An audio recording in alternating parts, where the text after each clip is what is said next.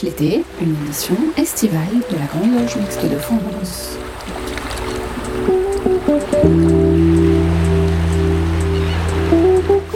Bonjour à tous, bienvenue dans cette 89e édition de Pierre de Touche, l'émission hebdomadaire de la Grande Loge Mixte de France. Une émission qui intervient une semaine après le convent de la GLMF, le 40e convent de la GLMF, et Christiane Vienne a été réélue grand maître de la GLMF pour euh, la seconde année.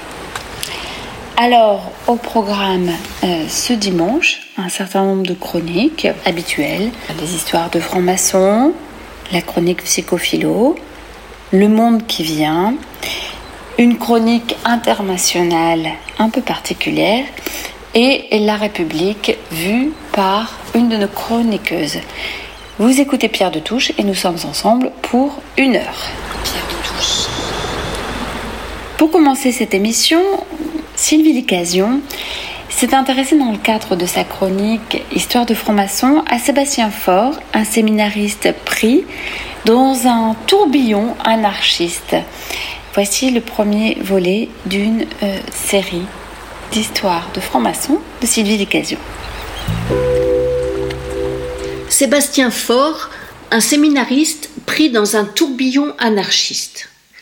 Rien ne le prédestinait à devenir anarchiste. Sébastien Faure est né en 1857 dans une famille stéphanoise, traditionnaliste, conservatrice et catholique pratiquante, et qui s'est enrichie dans le commerce de la soie. Une famille qui adule l'empereur Napoléon III, son père reçoit de lui la Légion d'honneur. Il rentre au séminaire, mais les affaires vont mal à Saint-Étienne. À la demande de son père, il interrompt ses études de séminariste et un noviciat. L'entreprise subit alors un revers de fortune important, il est trop tard pour la sauver. Il renonce alors à faire perdurer les affaires de famille pour devenir un agent d'assurance. Est-ce cette cruelle mésaventure qui le fait rompre avec son milieu familial? Est-ce que ce sont ces déboires financiers qui le dégoûtent d'un système capitaliste euh, destructeur? Toujours est-il qu'il se tourne vers le socialisme naissant, celui de Proudhon, un socialisme libertaire qui plaide pour l'abolition de l'État et qui décrète que la propriété c'est le vol. Il n'a pas 30 ans, c'est en 1885. Dans un premier temps, il soutient le socialiste Jules Gued, mais très vite il cherche cet idéal libertaire que prône l'anarchisme. D'agent d'assurance, il devient conférencier, provocateur et vulgarisateur, sa propagande fait mouche, il ne cesse de fustiger l'État, le capital et la religion. Il sympathise avec Louise Michel et fonde avec elle le journal Le Libertaire. Dans le même temps, Sébastien Faure est initié le 28 juin 1884 à la loge Vérité du Grand Orient de France, à Bordeaux. Il a 29 ans. Il passe compagnon et maître le même jour, le 31 octobre 1884, une pratique courante à l'époque, le grade de compagnon était quasiment inexistant. Le 3 novembre 1905, il s'affilie à la loge Le Progrès à Paris. Mais parlons de cette année 1894. Le gouvernement Dupuis cherche à briser le mouvement anarchiste en France.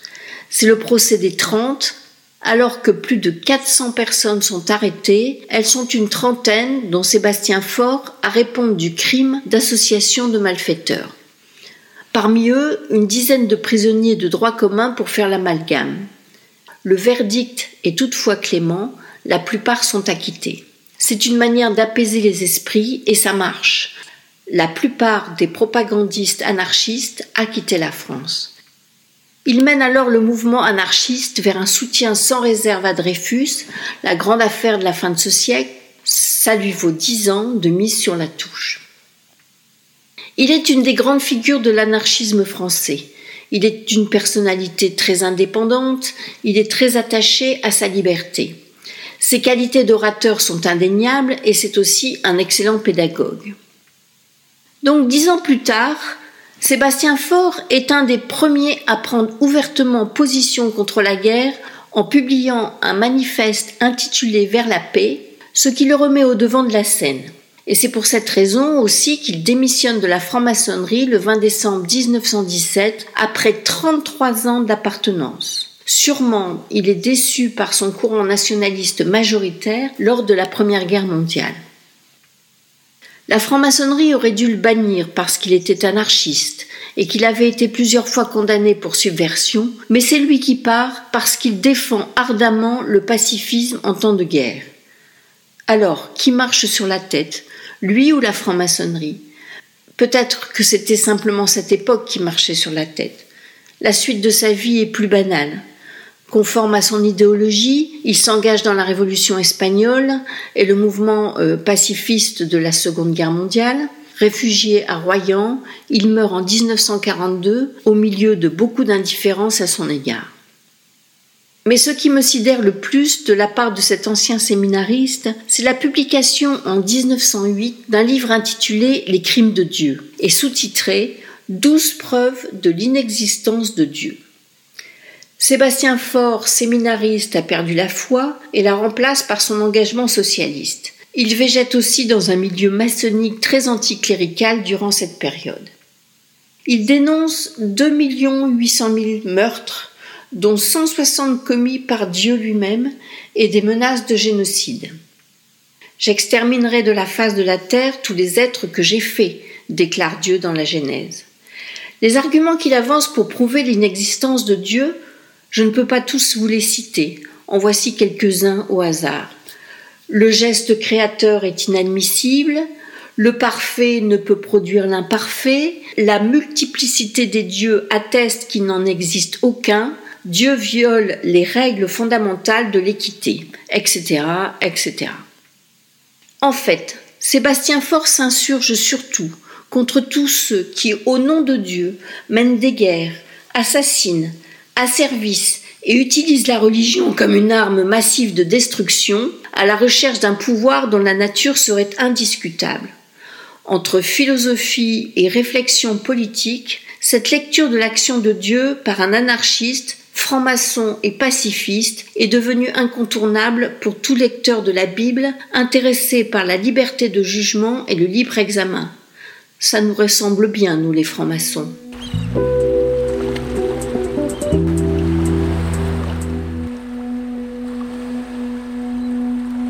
Lève-toi, c'est décidé, laisse-moi te remplacer, je vais prendre ta douleur. Le 17 juin dernier, l'association Bioéthique et Liberté, qui est une association amie de la GLMF, organisait un colloque intitulé Bioéthique et souffrance.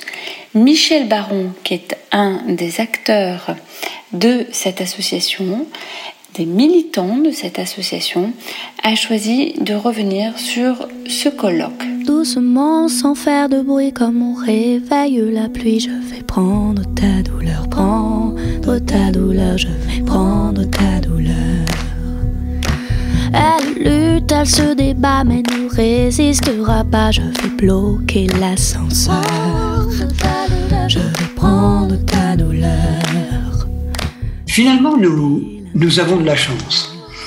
Nous avons de la chance parce que au sein de la Grande Loge mixte de France, nous avons euh, une association qui nous est rattachée, qui s'appelle Bioéthique et Liberté, où depuis plusieurs années, nous réfléchissons sur euh, qu'est-ce qu'il en est du sens, euh, du sens de la vie, du sens de la bioéthique, et que donc nous avons eu la grande chance, précisément, le vendredi 17 juin, de mettre en place un colloque qui s'appelait Bioéthique et souffrance, réflexion sur le sens de la vie. Et nous avons eu la chance d'accueillir deux personnes notamment extraordinaires, qui étaient François Barlési, professeur de médecine, mais surtout devenu directeur général de l'hôpital Gustave Roussy, donc qui s'occupe du cancer, comme vous le savez, et aussi un, Jean-Baptiste Perrier, professeur de droit privé et de sciences criminelles, qui euh, euh, ont parlé euh, de leurs sensations et de ce qu'est pour eux la souffrance dans leur profession, dans leur pratique ou dans le droit aussi, de façon étonnante. naturellement, nous étions sous la présidence de Christiane Vienne, donc, qui est le grand maître de la Grande Loge Mixte de France, et qui avait généré à l'occasion ce débat qui est un débat extrêmement important. Et notre réflexion ce matin, est-ce que sous un autre angle cette fois, qui n'est ni, ni de l'ordre du droit, ni de l'ordre de la médecine, est-ce que la souffrance serait une rédemption? Nous, vivons finalement dans une société historiquement qui, qui est axée sur ce problème de si je souffre, un, je l'ai bien mérité, deux, c'est pour peut-être payer quelque chose que j'aurais fait. Et ça, c'est vraiment quelque chose qui est rentré dans les mentalités et qui convient d'analyser. Alors, ça commence par euh, le premier constat qui n'est pas lié forcément à notre société, mais à une autre culture, qui est une culture asiatique. Euh, Arve est dépenaillé d'une maigreur squelettique. L'ex-prince d'un petit royaume du Népal, Gautama, devenu une sorte de clochard céleste, un peu à la manière de Jacques Kerouac, celui qu'on appellera plus tard le Bouddha, euh, arrive à Bénarès pour y prononcer un sermon.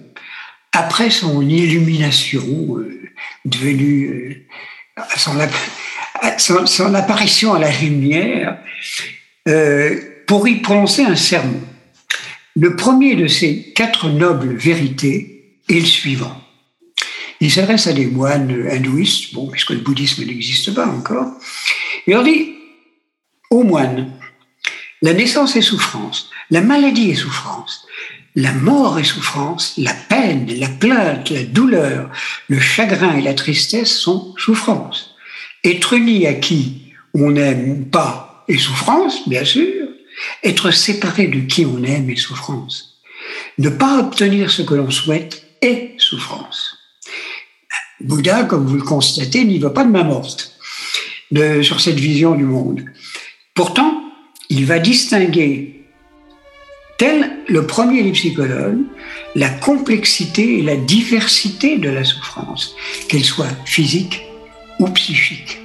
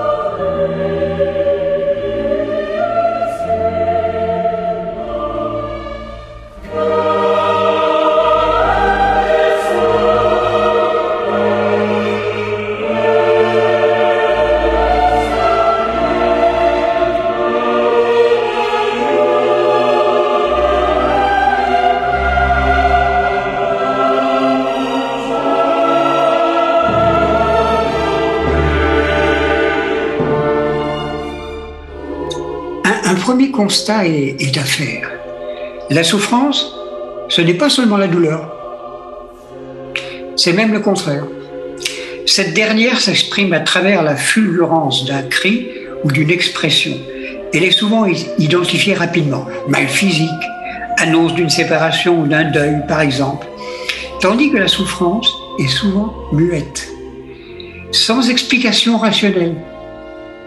Elle est un état d'âme dans un monde figé, proche du spleen de Baudelaire ou du fameux cri silencieux de Munch.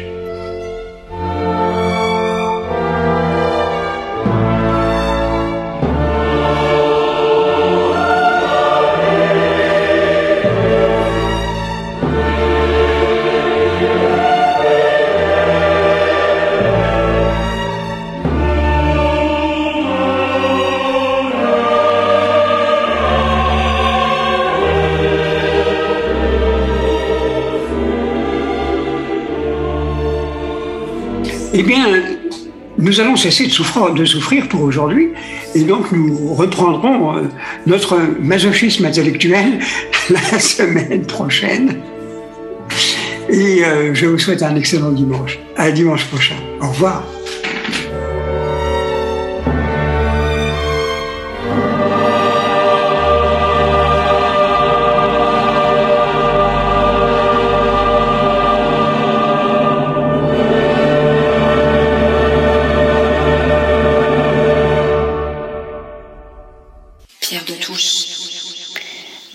Chronique Le Monde qui vient, Pierre s'est intéressée ce dimanche au livre Avant la rafle, qui est un roman de Patrick Wald Lasowski.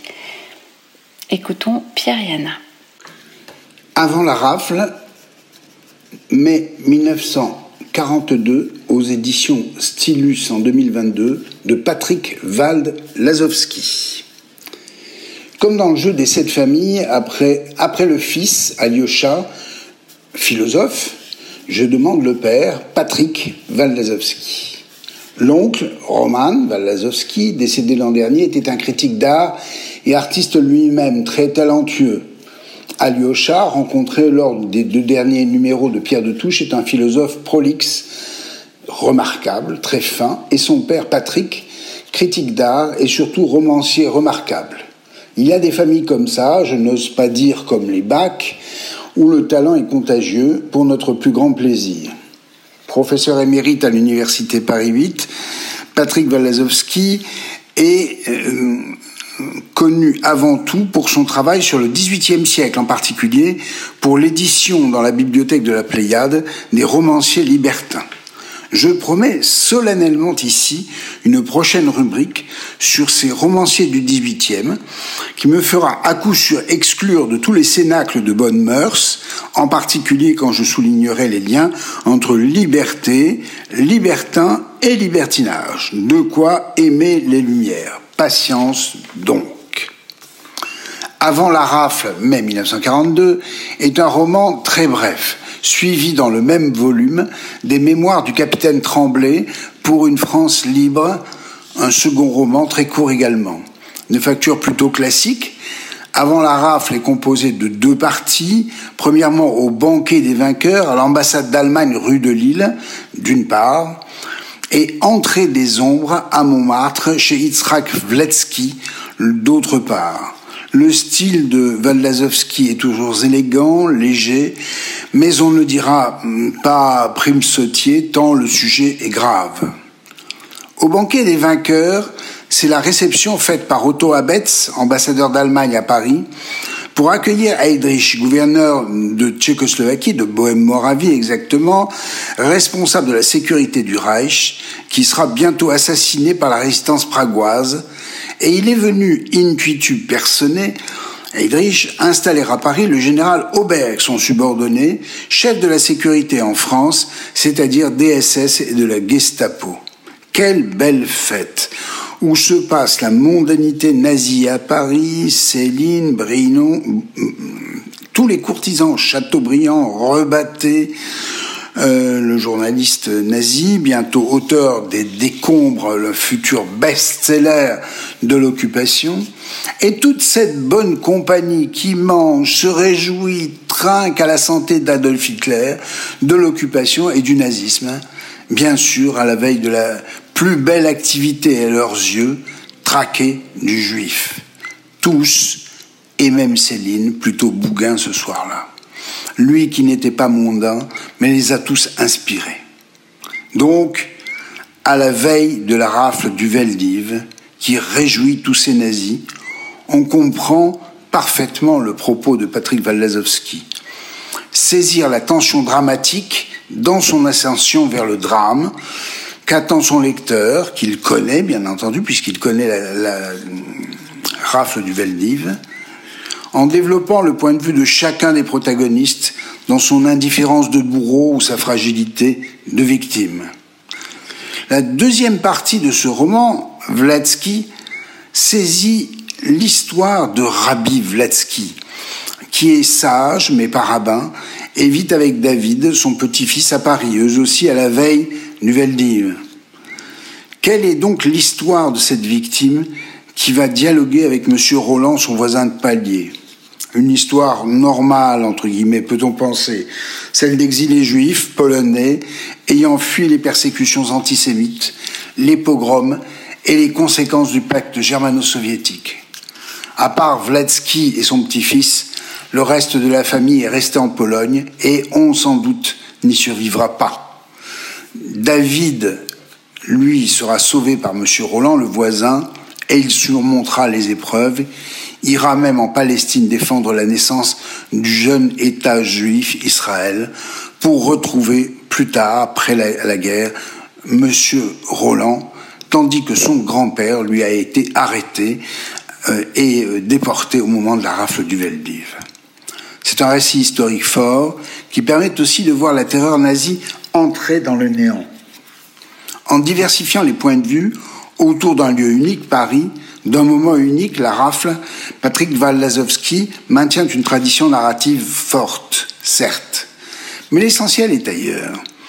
Il saisit ici surtout un moment historique, donc national essentiel. Un moment unique, dramatisé, permet à coup sûr de dire un pays, ce qu'il y a dans ce pays, dans sa diversité, sa complexité, et surtout ce qu'il est. Ces acteurs français, étrangers, célèbres, humbles, disent le pays. Le témoignage du capitaine Tremblay, le roman suivant, dans le même ouvrage, qui vient en juillet 1982, constitue les mémoires d'un enfant du siècle. Le Marc Tremblay, c'est un enfant de la moyenne bourgeoisie qui vient de sa province, rejoint l'école militaire de Saint-Cyr, puis le renseignement à l'ambassade de France en Allemagne. Et il décrira, avec tout le talent de Patrick Walazowski, la montée du nazisme, l'incendie du Reichstag et la terreur nazie. Après la défaite, la résistance, les réseaux clandestins, dont Antigone, la traque menée par les nazis contre les résistants, Londres et au passage la rafle du Veldiv, jusqu'à, bien sûr, la victoire finale. À travers les points de vue de nombreux personnages, Waldazowski traverse l'histoire de la France pour en donner à lire et à comprendre la totalité, dans un style narratif remarquable, une très passionnante histoire. Bon dimanche.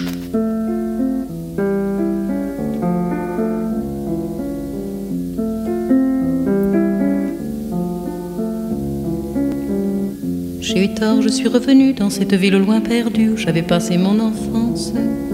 J'ai eu tort, j'ai voulu revoir le coteau glisser le soir, bleu et gris ombre de silence.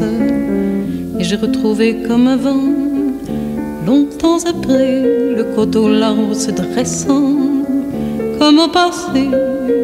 J'ai marché les tempes brûlantes, croyant étouffer sous mes pas les voix du passé qui nous hantent et reviennent sonner le glas je me suis couché sous l'arbre, c'était les mêmes odeurs. Et j'ai laissé couler mes pleurs, mes pleurs. J'ai mis mon dos nu à l'écorce, l'arbre m'a redonné des forces, tout comme au temps de mon enfance. Et longtemps j'ai fermé les yeux, je crois que j'ai prié un peu, je retrouvais mon innocence. Avant que le soir ne se pose, j'ai voulu voir la maison fleurie sous les roses. J'ai voulu voir jardin où nos cris d'enfants jaillissaient comme source claire. Jean-Claude et Régine et puis Jean, tout redevenait comme hier. Le parfum lourd des songes rouges, les dahlias fauves dans l'allée, le puits tout, j'ai tout retrouvé. Hélas, la guerre nous avait jetés là, d'autres furent moins heureux, je crois, autant je lis de leur enfance. La guerre nous avait jetés là, nous vivions comme hors la loi, et j'aimais cela quand j'y pense. Ô mes printemps, mes soleils, ô mes folles années perdues, ô mes quinze ans, ô mes merveilles, que j'ai mal d'être revenu. Oh les noix fraîches de septembre et l'odeur des murs écrasés, c'est fou tout, j'ai tout retrouvé. Hélas, jamais revenir, autant cacher les souvenirs du temps béni de son enfance. Car parmi tous les souvenirs, ceux de l'enfance sont les pires, ceux de l'enfance nous déchirent. Vous ma très chérie, oh ma mère, où êtes-vous donc aujourd'hui? Vous dormez au chaud de la terre, et moi je suis venu ici pour y retrouver votre rire, vos colères et votre jeunesse. Je suis seul avec ma détresse, hélas. Revenu et seul au détour de ces rues J'ai froid, j'ai peur, le soir se penche. Pourquoi suis-je venu ici où mon passé me crucifie? Elle dort à jamais mon enfant.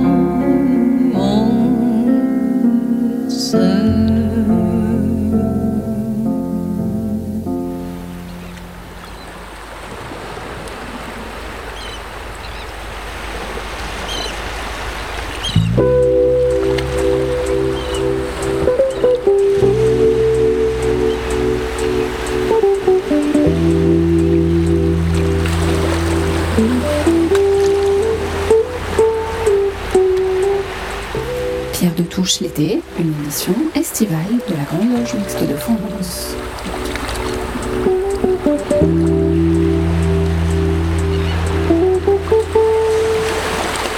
Et pour illustrer la chronique de Pierre vous aurez reconnu Mon enfance de Barbara. Alors pour la chronique internationale, ce dimanche, William Bress s'intéresse au Pakistan et à Karachi, la mégalopole où euh, le tapiche tue ses habitants. Écoutons William Bress.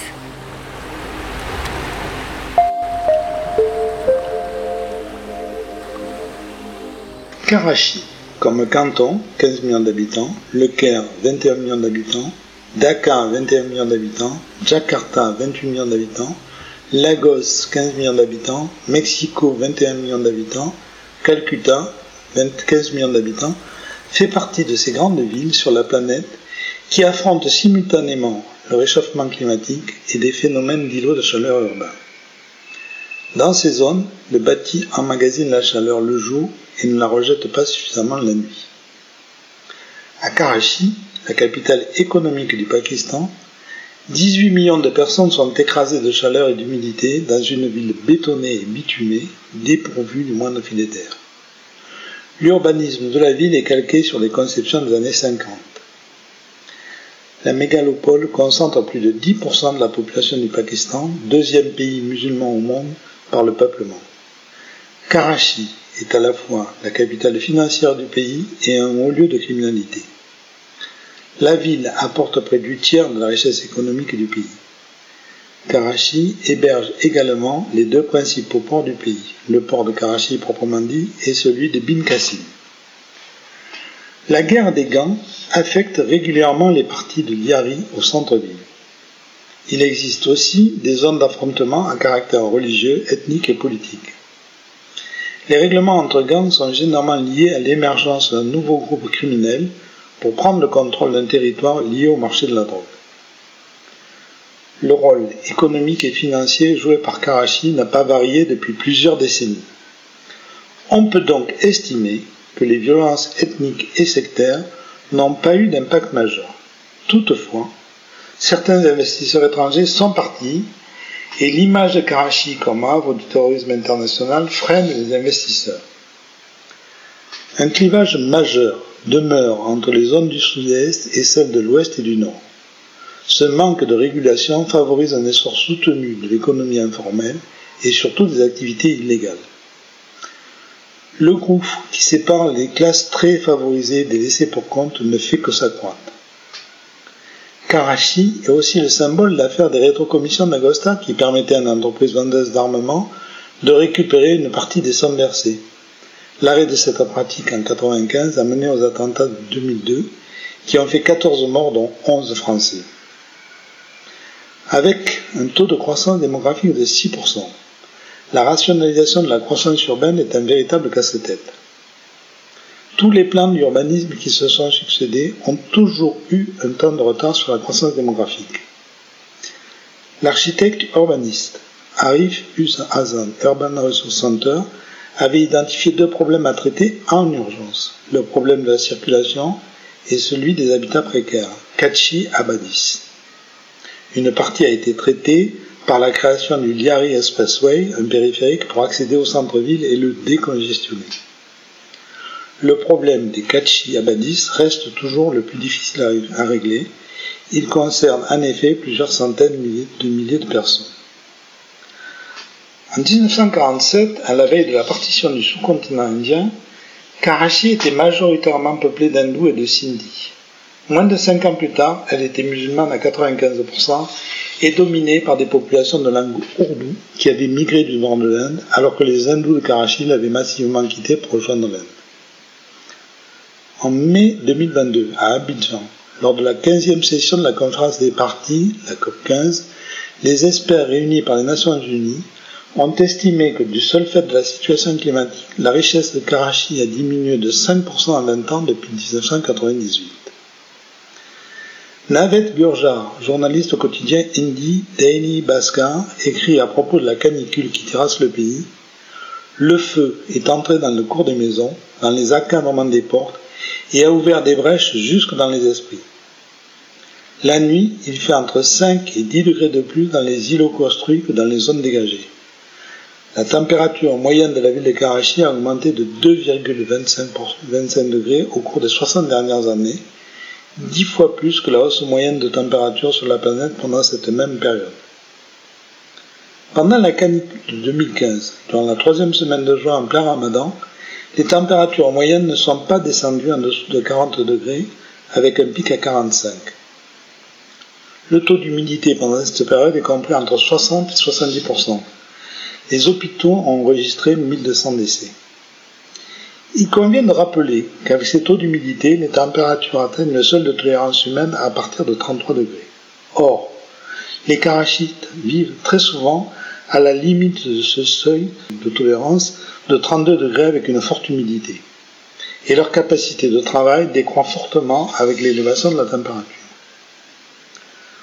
Sur le fondement d'un réchauffement climatique de 1,5 degré, dont on sait aujourd'hui qu'il sera plus élevé, l'Organisation internationale du travail apprécie pour tout le continent indien en Asie une perte de temps de travail de plus de 5%, soit l'équivalent de 43 millions d'emplois dans les secteurs agricoles du bâtiment. Dès 9 heures du matin, le tapish, en ourdou, la chaleur brûlante, se fait ressentir. Par moments, la chaleur est si intense que les serviettes sèchent en 10 minutes les logements sont mal ou pas ventilés. Dans certains quartiers, comme Acholi, Bufferzone ou Rangy, les rues sont très étroites et les maisons ressemblent à des boîtes côte à côte ou empilées. L'écart mesuré de température entre une façade peinte en blanc et une façade en béton brut est compris entre 7 et 8 degrés. Les Karachites subissent, au prix d'une surmortalité élevée, les aberrations de l'urbanisme local et les effets du dérèglement climatique. Il devient urgent que nous puissions collectivement corriger ces graves dysfonctionnements pour rendre cette mégalopole supportable dans les prochaines années.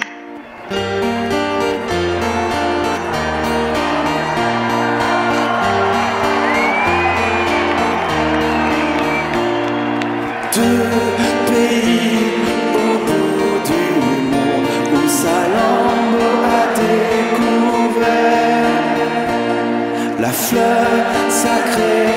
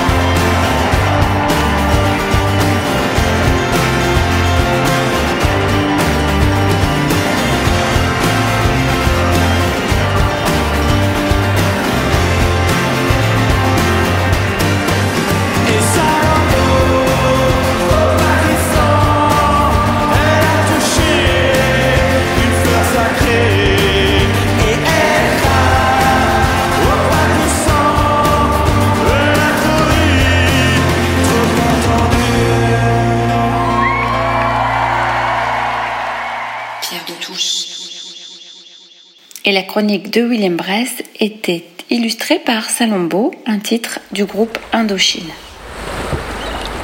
Place maintenant à la chronique La République vue par Claire Donzel, une chronique qui revient sur le port du Burkini. Vous le savez, le maire de Grenoble avait souhaité autoriser le port du Burkini dans les piscines de la ville de Grenoble. Le Conseil d'État a annulé cette décision. Conseil d'État 1, Burkini 0.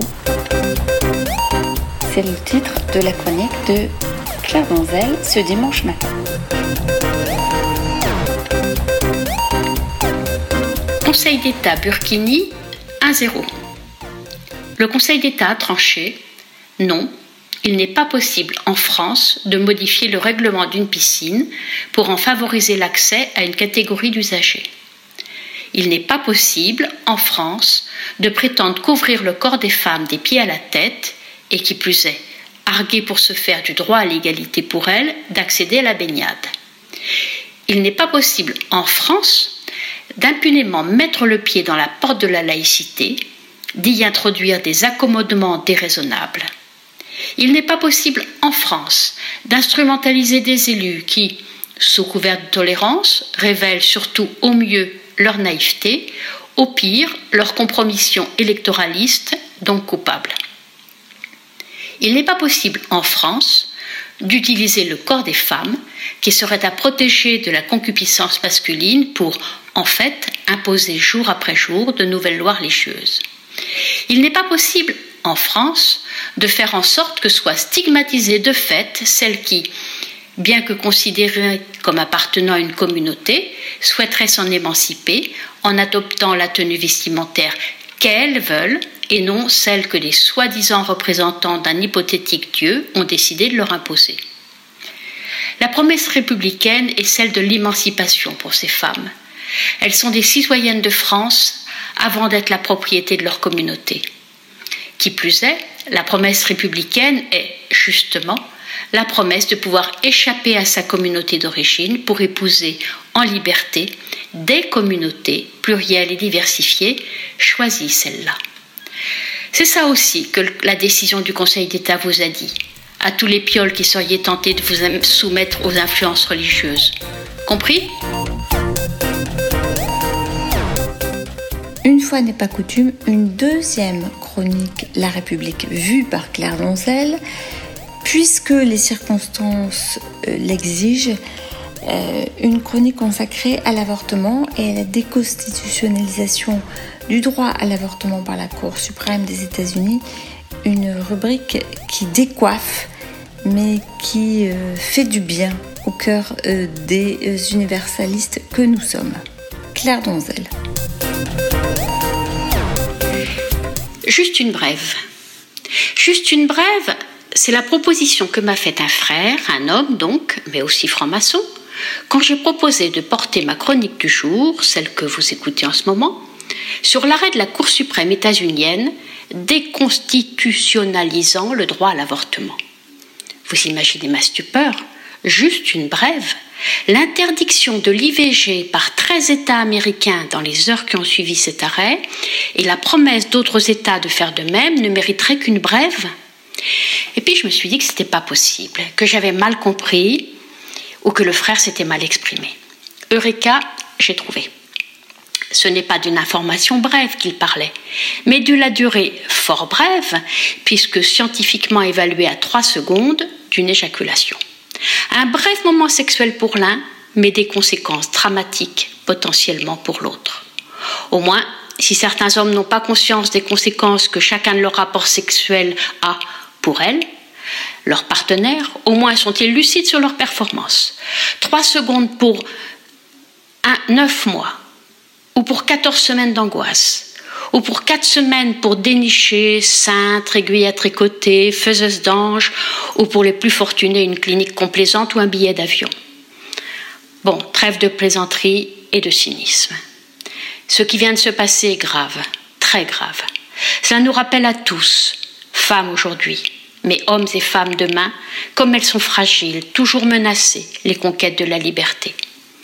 Aujourd'hui, c'est le droit à l'avortement qui est remis en cause. Oh, mais pas le port d'âme, rassurez-vous, il y a des choses sérieuses avec lesquelles on rigole pas. Et demain, c'est quoi? À qui le tour?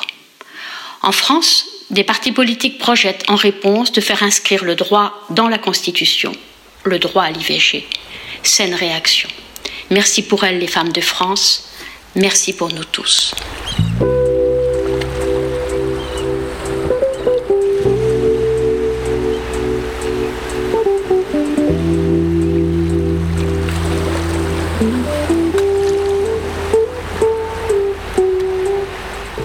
Pierre de Touche l'été, une émission estivale de la Grande Loge Mixte de France.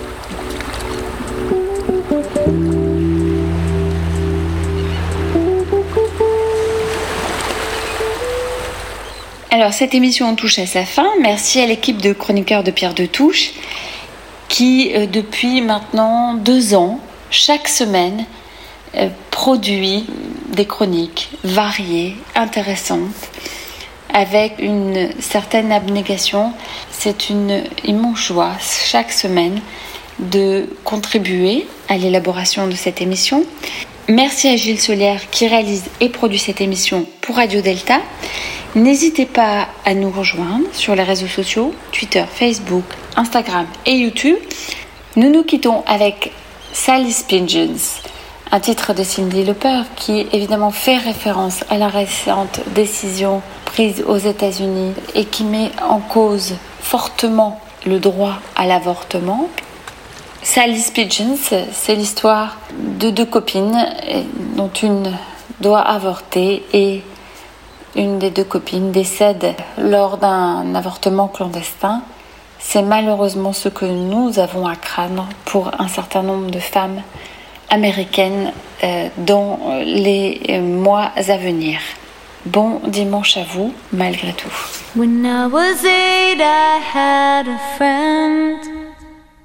Pirate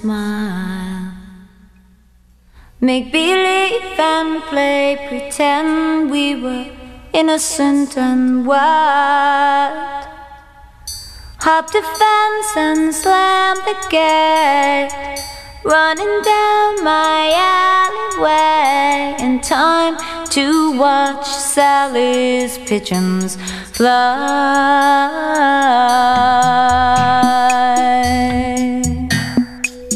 We love to watch them dive and soar, circle in the sky. Free as a bird from three to four, and never knowing why. Neighbors